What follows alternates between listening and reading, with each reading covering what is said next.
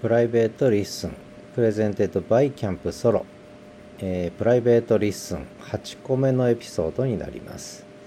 えー、前回は帰納法演繹法なんてね話をして推論はこの2つだけじゃないぞなんていう話をしたんですがでその時に実は言語言葉というものをどう捉えるかっていうねことが実は関わってるんだっていう話したんですがまあそれでいわゆる言語学とか記号論というのは、まあ、いろんな人がいろんなことを言ってきたんですけどやっぱり一つ大きな役割を果たしてた果たしたのはフランスのソシュールあスイスの人ですね。スイスの言語学者ソシュールですね、えー、フェルディナンド・ソシュールという、まあ、ソシュールの近代言語学はここから始まったってよく言われるんですけど。でソシュールいろんなこと言ってるんですけど、まあ、一番有名なのはあランガージュ。っていうラングエッジですね。英語で言うとね。ラングエッジの、えー、は 2, 2つの側面があると。1つはラングというね、えー、部分と。もう1つはパロールっていう。つまり発話ですね、えー、ラングとパロールって言い方したんですよね。でラングがまさに社会的に通用する体系的な言語である、ね、そこには文法があり語彙がありボキャブラリーね、えー、文法があり、えー、グラマーね。でこれが社会に共有されこれこそが言語の社会的側面でありまあ言語研究の対象とすべきことなんだってね。でもう一個はパロール。これは発話行為。こう喋る言葉ね、えー、個人が喋る言葉ってこれはもう社会的なものというより個人的なものであって、えーね、例えばちょっと今日は魚食いたいなとかね、えー、そういうのはもうパロールの領域であってで、えー、まあ喋る言葉だと思っちゃっていいです。でラングってある意味文字化されて書かれて体系性持って文法を持ったっていうね、えー、社会的に共有化されているものだってこういう分け方したわけね。でこのラングを研究することが記号論あるいは言語学の課題なんだって言い方したわけ。でパロールはそういう意味ではちょっと端っこに置かれたわけですよね。でそこでいろんな議論するんですけどその記号っていうのは例えば英語で言うと犬はドッグ。日本語だと犬。でも犬っていうのには必然性ないよね。ドッグっていうのも必然性ないですよね。でこれを恣意性っていうんですね。恣意的なものだと。つまり記号は恣意性を持つと恣意的なものだと。なのにルールがあり文法ね。構造な構造がある。体系がある。語彙があり。語彙が文法で結びついてこう言語の体系ができる。これは全ての言語についてそういうことが言える。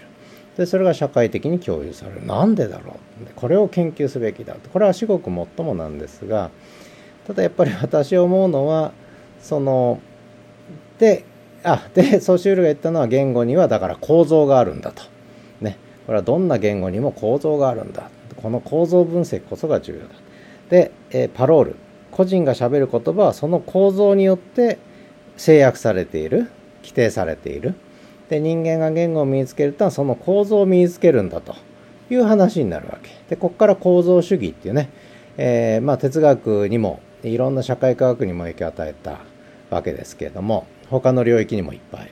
えー、影響を与えた構造主義っていう考え方が、まあ、ここから発展していくわけですよね。まあ、その後、えー、いろんな人が構造主義的な考え方をしていくわけです。で記号論、えー、記号学なんていうのもここから発展していくわけなんですけどもでこれはやっぱ面白いわけですよ言語構造分析っていうのはね。えー、でみんながみんなそれを身につけていくっていうなんでだろうってね。えー、まあそんな話になる。で我々は結局構造の中で生きてるんだみたいな話になってくるんだけどこれはどうやら転倒してたっていうひっくり返さなきゃいけないっていうふうに私は思ってるわけですよね。むしろパロールの方が言語の起源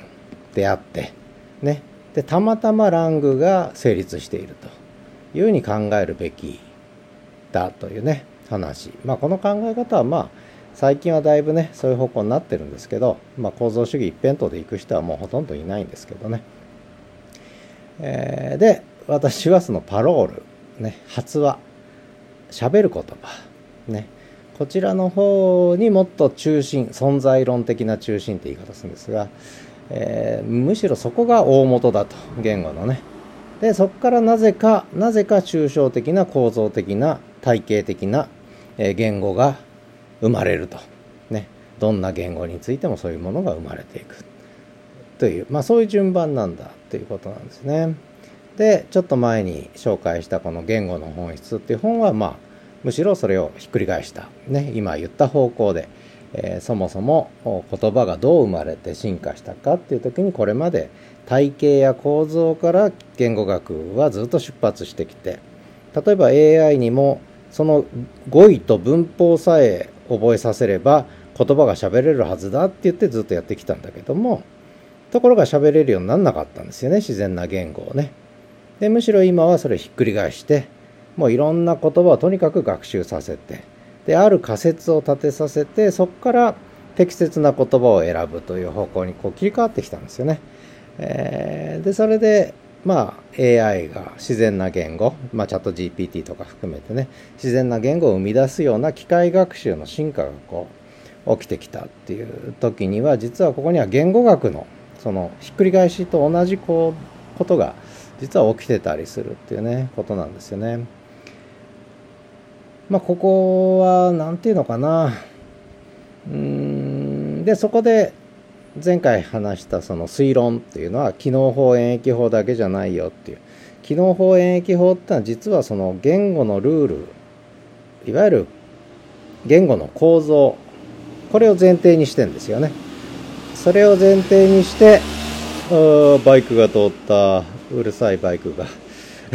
言語の構造を前提にしてるという。だからこれやっぱりひっくり返さなきゃいけないって時に一つはその言語学の領域におけるその点とねひっくり返し。逆立ちしてたわけです素集類以来ね。これをひっくり返し直すことともう一個は推論っていうのが機能演疫だけじゃないよと。もっと実践的な推論で実は機械も人間ももっと実践的な推論をしないと適切な言語表現はできないんだっていうね。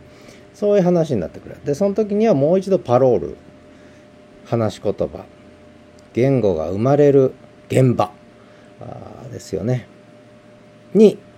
存在論的な中心を置くことからもう一回再構築しなきゃいけないってね。まあそんな話なんですよね。なのでまあこれで前回の話とちょっとつながるんですけど、まあ、かなり雑な話してるんですがいわゆる機能法演疫法だけではない。人間にとってはもっと実践的な推論がある。で今のコンピューター AI の機械学習も実はそういう実践的な推論の手法を導入したことで、えー、チャット GPT というね、えー、世界が生まれているという話ですよね。えー、なのでまあねちょっと次回以降この辺りをねもう少しこう突っ込んでいきたいなというふうに、まあ、思ってるわけですけども、えー、まああんまり細かいところに入り込むとねもうぐちゃぐちゃしてくるので、まあ、思いっきり雑にひっくり返して、えー、そもそもの言葉の起源は発話にあった。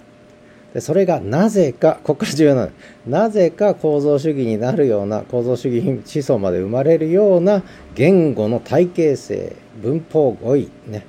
恣意性を持った記号の抽象的な記号の体系が出来上がるのはなぜかってね。そういう順番になるわけですよね。えー、まあまあこの辺り結構厄介なレベルの話なんですがまあちょっと言語の本質っていうね本なんかも少し手がかりにしながらね、え、ちょっとこの問題をまあ私なりにね、えちょっと整理しておきたいわけです。なんでかっていうとこのえー、この転倒ひっくり返し逆立ちねによってかなりこう哲学も社会科学も長いことうんまあ無駄だったとは思わないけど機械学習もそうです。無駄だったとは言わないけども必要なプロセスだったんだとは思うけど長い迂回路を通ってきたんですよね。で私はずっとそれを違和感持ってこの間話した演疫法機能法に対する違和感と同じでそのこの言語学ねなぜパロールじゃなくてラングだけを研究しようとするのかってね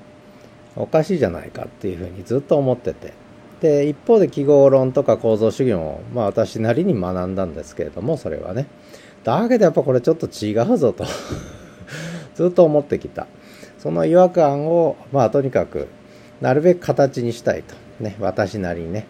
で、プライベートリッスンで、えー、自分に向けて喋ってるわけですけども、で、これを AI が文字起こしてくれるので、えー、それをまたね、私がちょっと反省的に眺めて、えー、さらにちょっと思考を深めようかななんて思ってるわけです。ね、これ文字で書くと大変なことになるんですよね。だからとにかくこういう雑なものも含めて喋って AI に放り込むということで、まあやらせていただいてるのがプラこの Private Listen なんですが、なぜか Private Listen、え、タイトルに惹かれてるだけなのか中身に惹かれてるのか分かりませんけども、えー、最後まで聞いてくれる方は少ない割にはなぜかえー、聞く方の数は Listen to me より多いという状況になっててどうしようとちょっと非常に、えー、意図した私が意図したのと違う結果が出てきているということで困ってますがまあいいやこの方向でさらに、えー、プライベートレッスンね個人レッスンということで私自身に向けた、えー、個人レッスンの公開収録はこのまま続けていきたいと思います。ではまた。